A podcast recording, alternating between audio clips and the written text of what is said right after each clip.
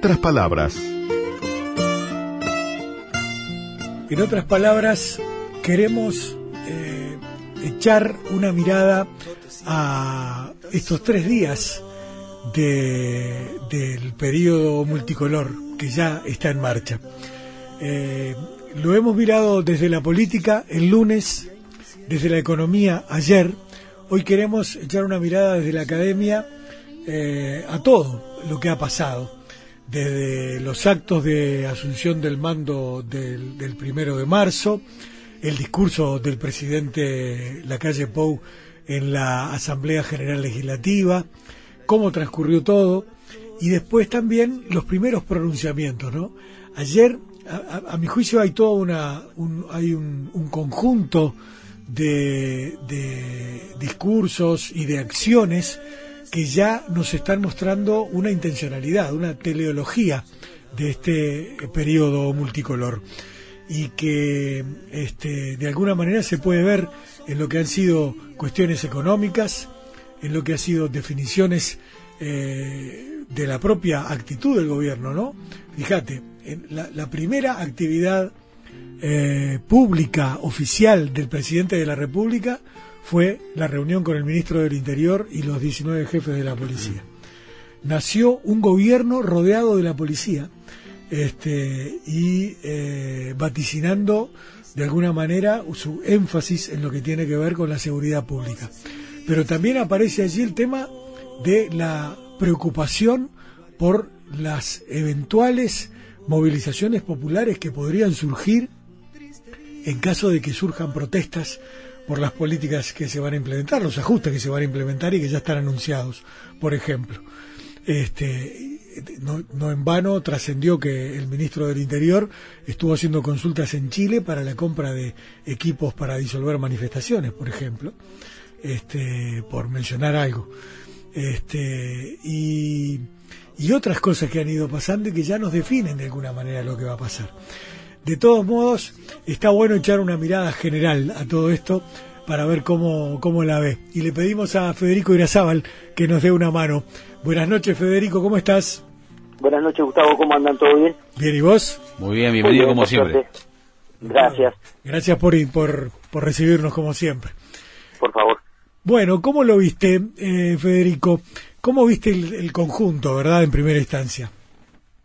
Bueno, para ordenar un poquito, para seguir el orden que, que, ustedes trazaban al inicio, bueno, el, domingo la verdad que un día, como para los que estamos en esto, un, día muy muy significativo, muy llamativo, con una serie, digamos, de, de eventos y de sucesos que se dan una vez cada cinco años y que de alguna manera, bueno, dan para hablar, ¿no? Y dan para comentar. Claro este, respecto del, del, acto, digamos, de asunción o de, o de jura ante la Asamblea General, eh, algunos elementos bastante significativos, interesantes en torno al discurso que pronuncia el, presidente de la calle en, la Asamblea, ¿no? Con, algunos lineamientos de lo que van a ser las principales acciones y las principales políticas que va a llevar adelante. El, el, el tono del discurso sí tuvo un, un tono que para mí pudo haber sido como muy pragmático, muy de, anuncio, digamos, le faltó algún poco de, mística, de, sentimiento probablemente, pero bueno, es un poco el, estilo que a veces le quiere imprimir o que le querrá imprimir la calle a su gestión, ¿no? Creo que va más por el lado del pragmatismo, va más por el lado de la, eh, digamos, la visualización de la gestión pública como cercana al mundo de lo privado, muchos de los, de los hoy este, jerarcas y cabezas del gobierno tienen trayectoria destacada en, la actividad privada y no tanto en la actividad pública. Bueno, dice mucho ¿no? de lo que puede llegar a ser el, la orientación y el tipo de gobierno que vamos a tener. Sí, viste que eh, no fue como tradicionalmente sucede un discurso de, de anuncios o de sorpresas sino que fue más bien ratificar una cantidad de cosas que ya habían sido dichas a lo largo de la campaña, en lo que tiene que ver con además con la actitud ¿no? que, que, habrá de asumir las cosas. Este, y fue un discurso, además, que eh, si bien contuvo un poco de visión crítica a propósito de la, situación, fundamentalmente lo que, lo, que pidió fue un esfuerzo gigantesco de transformación hacia adelante en todas las áreas en las que, en las que actúa el gobierno naturalmente, ¿no? Este, por el lado de acción, líneas, ¿no? Sí, yo no, no sé, no, no, no sé si no fue un discurso con anuncios. El único, o respecto de, otros que hemos visto en los primeros de marzo, hay ahí algún matiz que está, está bueno destacarlo, porque eh, el programa o, o, los anuncios que se hicieron en campaña electoral, bueno, muchos fueron bastante específicos, entonces, y conocidos desde hace tiempo. La, la desventaja en ese sentido que tenía la calle era que, bueno, de alguna manera su campaña anterior ya le había marcado un poco la línea de lo que iba a ser esta campaña en, términos de políticas ¿no? y, de, anuncios. Entonces, hubo anuncios no tan concretos, ¿no? No, con, no con cifras, no con plazos, igual eso es, un, es una medida, me parece que acertada, encorsetarse en cifras en este tipo de discursos donde está toda la opinión pública atenta, es un poco difícil, ¿no? Porque después te van a venir a pedir que exactamente cumplas con la cifra que se pidió. Eso le, pasó a Bonomi o le pasó a Vázquez cuando hablaron de disminuir las estadísticas de, inseguridad, de, hurtos y rapiñas, y cuando esas cifras no se alcanzan, el público tiene el número bien en la memoria, ¿no? Entonces, creo que es un discurso más de intenciones, y por eso creo que está, eh, el, el propósito lo cumple, pero claro, faltó un poco de vuelo ¿no? al, discurso, pero eso es más bien un, tema capaz que de preferencia, de gusto, y marca un poco también la característica y la personalidad del, presidente hoy, diferente de, otros tipos de políticos que hemos tenido en el último tiempo. Por lo pronto, en materia, en materia de desafíos, eh, él aparentemente ha mostrado un, una suerte de, tres desafíos eh, grandes, o por lo menos eh, desde, un, desde el vamos mantener unida, dar señales para mantener unida la, em, la coalición multicolor, la coalición de gobierno, eh, gestionar una economía que necesita, según se entiende, cambios eh, rápidos y también eh, responder a, a, a, una de las principales preocupaciones que ha, ha mostrado eh, el, gobierno electo, el gobierno eh, ya desarrollando sus tareas, que es la, y, la, señal que decía Gustavo hace instantes, que es el, la primerísima señal de, lo que es la inseguridad, ¿no? Claro, ahí, hay, ahí yo creo que igual hay alguna reformulación respecto de ese planteo, que coincido en que el, el primer bloque, por lo menos del discurso, tuvo estuvo relacionado con lo que él espera de la coalición y con el fortalecimiento de la democracia, el tema de la, de la mm, eh, gestión o la colaboración entre los distintos actores, ahí hubo bastante para ese lado. Hubo también bastante énfasis en la rendición de cuentas, ¿no? En la idea de los gobernantes como inquilinos del poder y como responsables ante el pueblo, una idea más vinculada al servicio público y, que, y a la rendición de cuentas, ¿no? Y también hubo, además de, de, una, de la enumeración de una serie de reformas o de problemas sobre los que iba a tener que actuar, el déficit fiscal, el tema de la reforma de la seguridad social, el tema de la inseguridad, son el tema de la inseguridad es indiscutido, ¿no? Y, no en vano, como bien señalaban ustedes al inicio, la primera reunión y el primer acto de gobierno que tiene a nivel público es esa reunión con los 19 jefes de policía y el ministro del Interior, porque la inseguridad viene siendo el principal problema de preocupación de los uruguayos desde hace ya bastante tiempo y además lejos del resto, es decir, es el principal problema y está despegado en la estadística de los restantes temas. Entonces, bueno, hay que atender, hubo durante la campaña electoral un reclamo muy fuerte del electorado en ese sentido. Y ahí es donde eh, muchas de las promesas de campaña que se hicieron tenían que ver con la inseguridad o temas vinculados con la inseguridad. Recordemos que también votamos una, una reforma este, constitucional que, que pretendía realizar determinadas modificaciones o incluir modificaciones en el texto constitucional vinculadas a la seguridad. Por lo tanto, era razonable que eso sucediera. Pero también hay un cuarto eje que tiene que ver ya más bien con un planteamiento ideológico del gobierno, que es la apelación a la libertad como medida del éxito del gobierno. Eso te lo iba a plantear porque me llamó mucho la atención en el último párrafo. Antes de decir viva la patria, apeló a la libertad, ¿no? Ah, y, apeló a la libertad en un sentido amplio, es decir, porque, vamos a decir, muchas veces se ha hablado, ¿no? Y se utiliza la reducción o la caracterización, un poco también a veces prejuiciosa, de tildar a los gobiernos de este tipo como gobiernos neoliberales, ¿no? y cuando se habla sobre gobiernos neoliberales, se pone el énfasis en la gestión económica solamente pero el planteamiento que la calle hace del concepto de libertad abarca otros ejes que tienen que ver con la libertad de, expresión, con la libertad de discrepar con el gobierno, es decir, que no solamente tenía que ver con el desarrollo económico del concepto, sino que se para desde un liberalismo eh, amplio, ¿no? Yo estuve el otro día en un programa con, con Conrado Hughes, que es uno de los tipos más liberales que, que yo conozco, por lo menos acá en el Uruguay, y estaba regocijado, ¿no? Hacía chilenas con él, diciendo que, bueno, que por fin había escuchado un discurso verdaderamente liberal y liberal en todo sentido, ¿no? En realidad no dijo liberal en todo sentido, él justamente decía liberal en el único sentido que se puede ser liberal, que es en ese sentido amplio. Y me pareció bien interesante la reflexión de Connie, porque no solamente apuntó a lo económico, sino que habló desde, desde un liberalismo clásico y, eso es un planteo ideológico, eso va, digamos, para los que para los que dicen que la política moderna está despojada de ideologías, que ya no que no nadie las utiliza como referencia, bueno, acá están vivas, ¿no? Es decir, están todavía dando la batalla. Sí. Eso me pareció muy interesante y yo ah, decíamos anoche acá justamente, creo que el presidente tiene razón. El tema de la libertad en su más amplia acepción posible es de enorme importancia. Sobre todo teniendo en cuenta que hay muchas personas en Uruguay, porque hay, otra cosa, en Uruguay somos todos libres eh, jurídicamente, todos somos libres, pero eh, de todas maneras hay, hay millones de personas que todavía enfrentan situaciones muy complicadas en el Uruguay y no son del todo libres para optar en, toda, en todas las cuestiones. Entonces tenemos mucho que avanzar.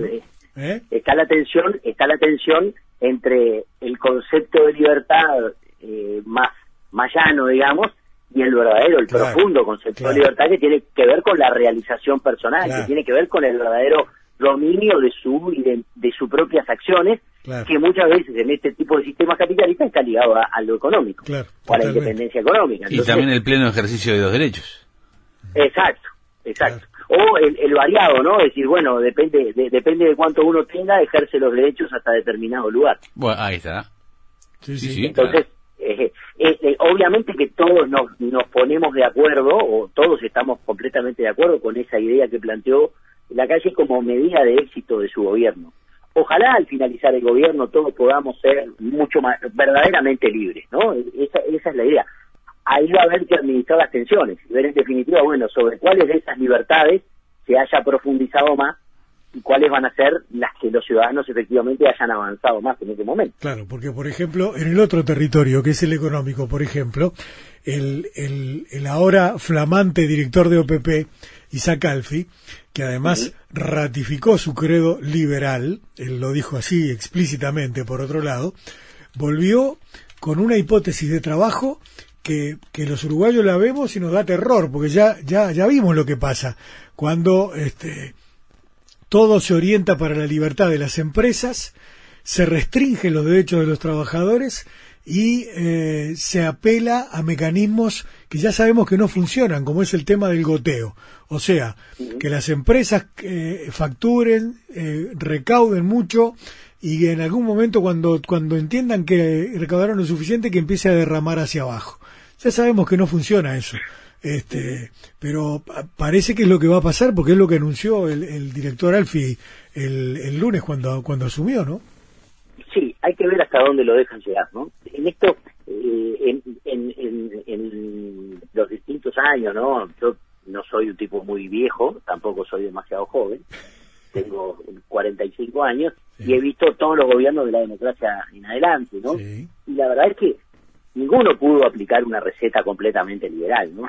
En, el momento que cualquiera de los gobiernos anteriores se pasaron de, rosca, digamos, con el liberalismo, hubo medidas, hubo ratificaciones, es decir, aún en el gobierno de Jorge Valle, que era un individuo autodefinido como liberal, tuvimos el contrapeso o tuvimos la actuación de un ministro como Alejandro Achugarri que de alguna manera le puso le puso un freno. Uruguay, Uruguay tiene un, un, panorama, digamos, institucional lo suficientemente sólido como para que funcione en contrapeso. Muchas veces provenientes del sistema político, otras veces vienen de, las organizaciones sociales, del sindicalismo, pero como que eh, todos los actores saben que tienen que tomar en cuenta las preferencias y las demandas del resto. Entonces, no veo lugar para una política ortodoxa, absolutamente liberal, que, supongo que es la que preferirá Isaac Alfi, pero no, no la veo por ese lado. Claro, ahí está. Bueno. Veo difícil, ¿no? Veo, veo difícil, sin tener que llegar al extremo, ¿no? De, de, de, una este, situación de, alzamiento popular, totalmente nada de esas cosas que, que creo que no van a suceder. Esto, eso fue más bien cháchara de las redes sociales, pero digo, pero creo que, que no, no va a pasar que haya eh, cambios muy profundos. Nosotros los, uruguayos no somos, nosotros los uruguayos en realidad somos gradualistas por definición, por naturaleza. No, no ha habido en este país reformas estructurales fuertes como ha habido en la región, digamos, con reformas, digamos, de, la, de las leyes laborales, reformas previsionales, todas las reformas que se han hecho en Uruguay, la educativa, la de la seguridad social, todas tienen un componente de pesos y contrapesos y de gradualismo que finalmente nos termina caracterizando.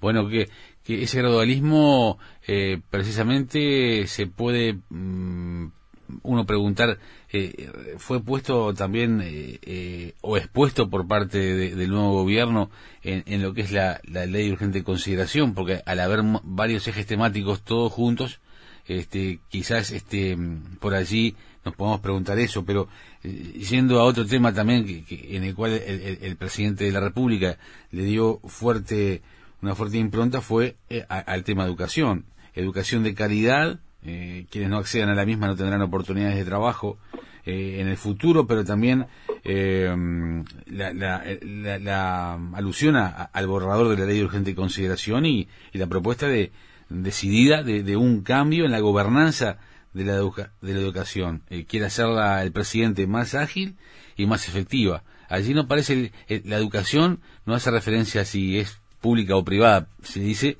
eh, educación. Sí, cierto, fue uno de los puntos interesantes también del discurso, la alusión al cambio, digamos, en, la educación. Todos los gobiernos, de, digamos, desde el retorno de la democracia para adelante, han hecho referencia a la educación. Recordamos el discurso de Mujica este, tan famoso el día de la Asunción, cuando, cuando habló de la educación, educación, educación. Hablamos, recordamos este gobierno anterior intentando cambiar el ADN de la educación. Sanguinetti encargó una reforma educativa. Todos han querido hincarle el diente, ¿no? Ahí hay un tema de ver cómo van a manejar la relación y la, y la presión y la fuerza de los gremios de la educación, que son ya los primeros que le han planteado la posibilidad de realizar un paro, antes incluso de que asumiera el gobierno eso es una cosa bastante inédita, ¿no? Un, paro a un gobierno que todavía no había asumido, pero en realidad, bueno, habrá que ver también cuánto la ciudadanía ya está dispuesta a aceptar este tipo de medidas y a, y a ver cómo la educación, que hasta consideremos todos, eh, ha mostrado un deterioro significativo en los últimos años y nos ha puesto no en la vanguardia, no en la vanguardia del, continente, sino más bien cada vez más atrás. Entonces, ahí hay una, una preocupación del gobierno y, hay un cambio en el foco, ¿no? Es decir, bueno, hay ahí la idea de que las cosas no están saliendo bien porque no hay agilidad para implementar las medidas. Y ahí es donde se puede poner en un terreno un poco peligroso porque cambiar la gobernanza de la, de la educación va a implicar la reducción de la participación de algunos sectores en los organismos de decisión y eso puede traer algunos problemas. Claro. Y, ahí, ahí, ahí lo quiero ver. Claro. Y el poder de, y el poder de, mm, en general, protagónico que tenía la Universidad de la República, no aparece como una eh, cuestión eh, de, de doble vía o por lo menos de, claro, aparece con más fuerza la, la impronta de y, el desarrollo que pueda hacer de sus políticas el, el, Ministerio de Educación y Cultura también, frente a la Universidad de la República. Sí, eh, se, trató, ¿no? Ya con la designación de, de, un técnico como Pablo da Silveira al frente del Ministerio de Educación y Cultura, quedó muy claro la intención y la visión que el nuevo gobierno tiene acerca de la gestión del ministerio, ¿no? Que, que había sido casi siempre más Ministerio de Cultura que de Educación, por, porque, bueno, la educación en realidad acá es más competencia de los el Consejo de Educación Secundaria, el CODICEN, pero, pero acá pareciera mm, la idea de que, bueno, que por el lado del Ministerio también se van a llevar adelante acciones en el campo de la educación. Y por lo tanto, hay incluso en el, en el discurso de, de Asunción, la calle habla sobre la posibilidad de instalar universidades del exterior en Uruguay o el interés que había habido de, universidades del exterior por instalarse en nuestro país. Entonces, bueno, hay toda una definición allí acerca de quiénes van a ser los actores importantes en el campo de la educación. Tampoco creo que eh, esté en la mira de este gobierno relegar a la Universidad de la República, ni mucho menos, pero, pero sí probablemente considerar o darle lugar a otros actores. ¿A las universidades privadas, por ejemplo? Probablemente sí, sí. Que de hecho ya lo tienen, ¿no? en, realidad, si uno mira las, gráficas de crecimiento de la matrícula y, y, este, y de crecimiento de la oferta de carreras y de desarrollo de las universidades privadas, ha sido especialmente significativo en los últimos 10 o 15 años. Entonces, las universidades privadas yo creo que se van a desarrollar y se siguen desarrollando a pesar de los gobiernos. claro. Porque, porque hay una demanda creciente, porque hay un público que las busca y en definitiva, bueno, eh, habrá que pensar en si, la Universidad de la República está siendo un, actor lo suficientemente atractivo, actualizado para determinadas áreas. Yo entiendo que sí, pero una cosa es lo que yo puedo entender desde mi visión a veces más metida en, el tema y otra cosa es lo que pueden entender quienes están optando por elegir la educación terciaria. Claro. ¿Cómo viste, Federico? Porque viste que hubo actores descollantes, ¿no? En esta en estos primeros tres días. Este, obviamente el ministro del Interior, que además está muy activo, hoy arrancó con los operativos en Canelones y estaba, bueno, por lo que hablábamos hace un ratito, ¿no? Este, el tema de la demanda social, a propósito del tema de seguridad pública, la parte del equipo económico, ¿verdad? Azucena Arbeleche, eh, Isaac Alfi como director de OPP, este, marcando también el rumbo de lo que va a ser la, cuestión del ahorro ya, este, el presidente que les manda eh, un WhatsApp al grupo del Poder Ejecutivo recordándoles la urgencia, ¿verdad? Y la necesidad de actuar con, rapidez. El episodio de la, de la oración eh, multireligiosa en la catedral. Viste que se armó tremenda polémica con eso, Federico. ¿Cómo lo viste vos? Yo, mira, hasta el día de hoy estaba discutiendo con un periodista amigo también al respecto, ¿no? Acerca de justamente si era o no violatorio de la laicidad. Y la verdad es que eh, entiendo que no es violatorio de la laicidad porque no hay una, digamos, no hay una arenga, no hay una especial, eh, un especial favorecimiento a, una de las religiones. De hecho, fue un oficio interreligioso.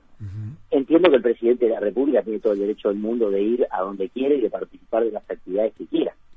Porque, digamos, así como no le criticamos a Sanguinetti que vaya al campeón del siglo o que hubiera ido al estadio como, como presidente de la República a hinchar por Peñarol, que casi es una religión en este país. en, realidad, en realidad, en realidad lo que sucede es que, bueno, el presidente puede ir, porque tampoco podemos pedir a un individuo que por ejercer la presidencia de la República claro, de lado absolutamente sus actores. Al fin y al cabo hablábamos de libertad al comienzo, ¿no? Exacto, y además, bueno, si, todos sabemos que la calle es católico, es razonable que vaya a misa. Tiene todo el derecho del mundo de ir a misa las veces que quiera. Yo lo que sí entiendo que hay ahí una zona gris es la utilización del canal de comunicación de la Presidencia de la República para difundir tal actividad.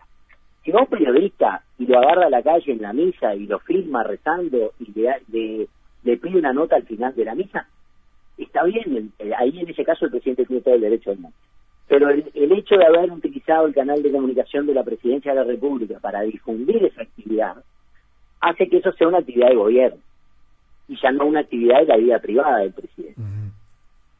Porque también los presidentes tienen vida privada, ¿no? Sí, claro, obvio. Sí, sí. Entonces, digamos, eh, eh, si, lo podemos dejar hacer en ese sentido, pero cuando usamos un canal oficial ya lo transformamos en, un tema de agenda pública. Claro, eso me mereció alguna precisión por parte de algún dirigente del Partido Colorado, por ejemplo.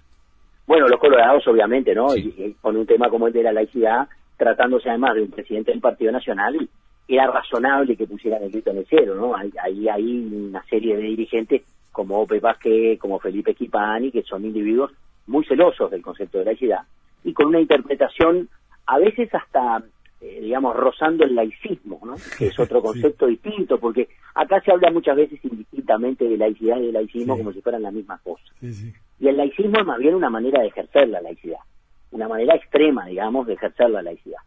Y hay un sector del Partido Colorado muy este jacobino, muy muy extremista en ese sentido, muy vinculado a la escuela francesa, que es especialmente duro con el ejercicio de la laicidad. Sí, sí. Pero entonces ahí, bueno, creo que, a ver, creo que se dio un changüí, hablando académicamente, innecesario en ese sentido.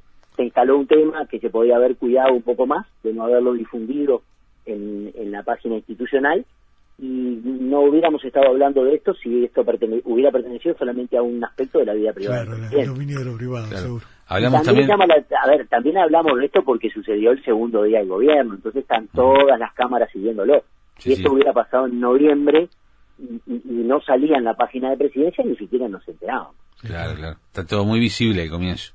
Claro, tiene una, a ver, hoy en día la calle creo que tiene una cámara siguiéndolo todo el tiempo desde, que sale de su casa. Entonces, bueno, ahí es, es lo, es lo difícil, ¿no? Claro, y hablamos de libertad, el concepto de derechos eh, plenos o en la medida de las posibilidades de cada persona de ejercerlos, y, y a nivel colectivo, eh, bueno, eh, el presidente hizo especial hincapié en distintos tipos de derechos, ¿no? El derecho de todos, el derecho de quienes tienen simpatía por nuestro gobierno y el de aquellos que hubieran preferido que gobernaran otros, y allí pasa a hablar de también del, derecho del trabajo o por lo pronto de los trabajadores, pero también, decía él, los derechos de quienes eh, viven de su trabajo, hay que eh, darle plenitud y respeto, pero también el derecho de quienes generan esos puestos de trabajo. Y allí pasa eh, también una, una, una impronta muy particular, ¿no? Sí, me pareció bien interesante el, el uso de, de conceptos o de figuras antagónicas que hace para justamente resaltar y destacar la unidad necesaria en este caso, ¿no? Para, para la adquisición y el ejercicio de los derechos. Porque habló, por ejemplo, como vos decías recién, ¿no? De los que trabajan y de los que dan trabajo. Habló de los presos y de los que fueron víctimas de la inseguridad. Entonces, creo que con eso está dando la idea de que es un presidente que va a gobernar para todos. ¿no? Es, eh, eh, creo que va por ahí, está en la idea de, bueno, de, la unidad, de, de ser un, de, de no ser, de tratar de de conciliar esas dos mitades que quedaron claramente marcadas el pasado 24 de noviembre. que, que, fue, digamos, este, ¿cómo es? Que fue una, una, una elección muy reñida y que en definitiva, a partir del, del establecimiento del acuerdo de la coalición multicolor por un lado y el Frente Amplio por el otro, bueno, pareciera que, las aguas están partidas en dos mitades prácticamente exactas. Entonces, a raíz de lo, del clima que se vivió en los días previos, me pareció que fue una medida bastante acertada y bien usada desde el punto de vista del uso del lenguaje, ¿no? Porque apela justamente a todos sin caer en extremo, ¿no? Sin caer en figuras demasiado extremistas, pero lo hace de una manera bastante bastante bien resuelta. Era mm, ¿cómo se puede catalogar el hecho de que hablando de, derechos eh, eh, particularmente eh, el presidente de la calle no haya hecho alusión directa por lo menos a, los derechos eh, humanos, en, en, particular de, continuar con la búsqueda de detenidos desaparecidos. Eso quizás ya, ya él lo había adelantado en, en, otros tantos eh, eh, escenas de opinión, en, otros lugares. Era importante quizás, o qué trascendencia tiene el decirlo o el no haberlo dicho. Yo creo que fue una omisión, ¿no? Me parece que, dado que él lo había mencionado en otras instancias, que todo lo había mencionado, claro digo, todos sabemos su posición al respecto, él ha manifestado públicamente que, considera que hay que continuar con la búsqueda y que, hay que resolver el tema. Este, me da la impresión de que fue más una omisión. Creo que, que no fue adrede, no, no se hizo, lamentablemente. A mí también me llamó la atención ese hecho, pero bueno, creo que, que va también en atención al tiempo el discurso, a los otros temas que se trataron. Seguramente, bueno, a otros sectores consideren también que, que faltaron otras cosas. Yo estaba estuve el domingo en la noche reunido con una delegación de parlamentarios de, distintos países de América Latina y los venezolanos se quejaban, por ejemplo, de que no se había hablado de Venezuela. claro, y, ahí sí entiendo, ahí sí entiendo la omisión. Y ahí sí entiendo que fue inteligente no haber hablado de Venezuela. Porque es un tema que en la campaña electoral no paga lo suficiente o no pagó lo suficiente, no fue un tema importante. Y que en realidad, bueno, instalaba una, una polémica innecesaria en ese sentido porque bueno, su posición sí en este caso es diferente de la de la otra mitad a la que hacíamos alusión en el discurso. Pero acá tratándose de un tema sobre el cual el propio calle se había manifestado favorable, fue una lástima no haberlo incluido. La verdad que, que no, no, creo que se le pueda pegar por el hecho de no haberlo incluido a propósito.